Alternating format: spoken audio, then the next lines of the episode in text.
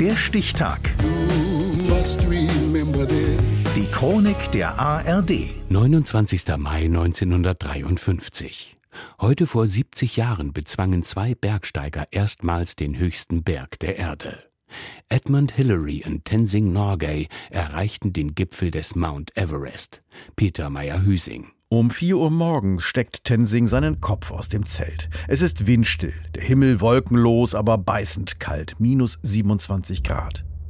Die Täler Nepals weit unten liegen noch im tiefen Schatten. Hier oben auf 8500 Meter tauchen die ersten Sonnenstrahlen die Hänge bald in orangenes Licht. Er, Tenzing Norgay, der in Tibet geborene und in Nepal aufgewachsene Sherpa und Edmund Hillary, der Bienenzüchter aus Neuseeland, machen sich langsam fertig für ihren entscheidenden Tag. Denn sie wollen heute als erste Bergsteiger den Gipfel des Mount Everest erreichen. Expeditionsleiter John Hunt hat sie ausgewählt. I wasn't the slightest bit concerned about ich machte mir keine Gedanken darüber, welche Nationalitäten da oben auf dem Gipfel stehen würden, ob ein Brite oder ein Neuseeländer, aber ich hatte den großen Wunsch, dass ein Nepali, ein Sherpa dort oben stand. Gegen 6 Uhr schultern die beiden Kletterer ihre 15 Kilogramm schweren Sauerstoffgeräte und verlassen das schützende Zelt.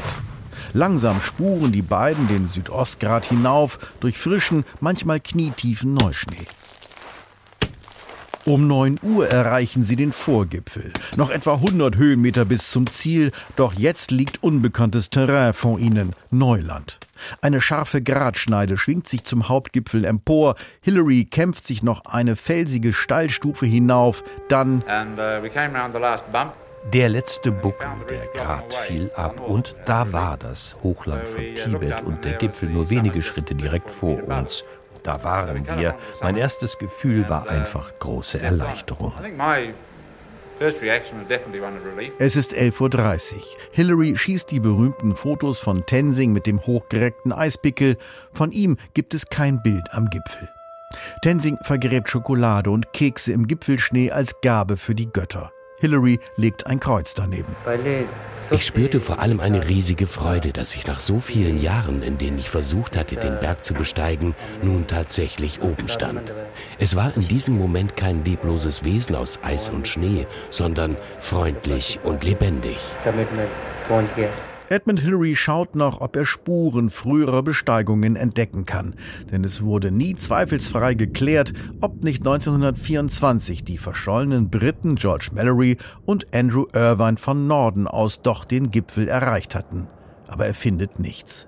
Hillary und Tenzing gehen in die Geschichtsbücher ein als Erstbesteiger des Mount Everest, dem Chomolungma für die Einheimischen.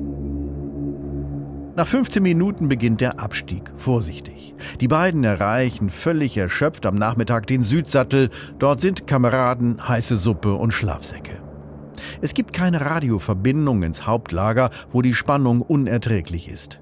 Erst am Nachmittag des kommenden Tages erfahren alle die große Nachricht, die achte britische Everest-Expedition war erfolgreich. Und während noch die Rumflaschen im Lager kreisen, macht sich ein Reporter der Times auf den langen Weg zur nächsten Radiostation.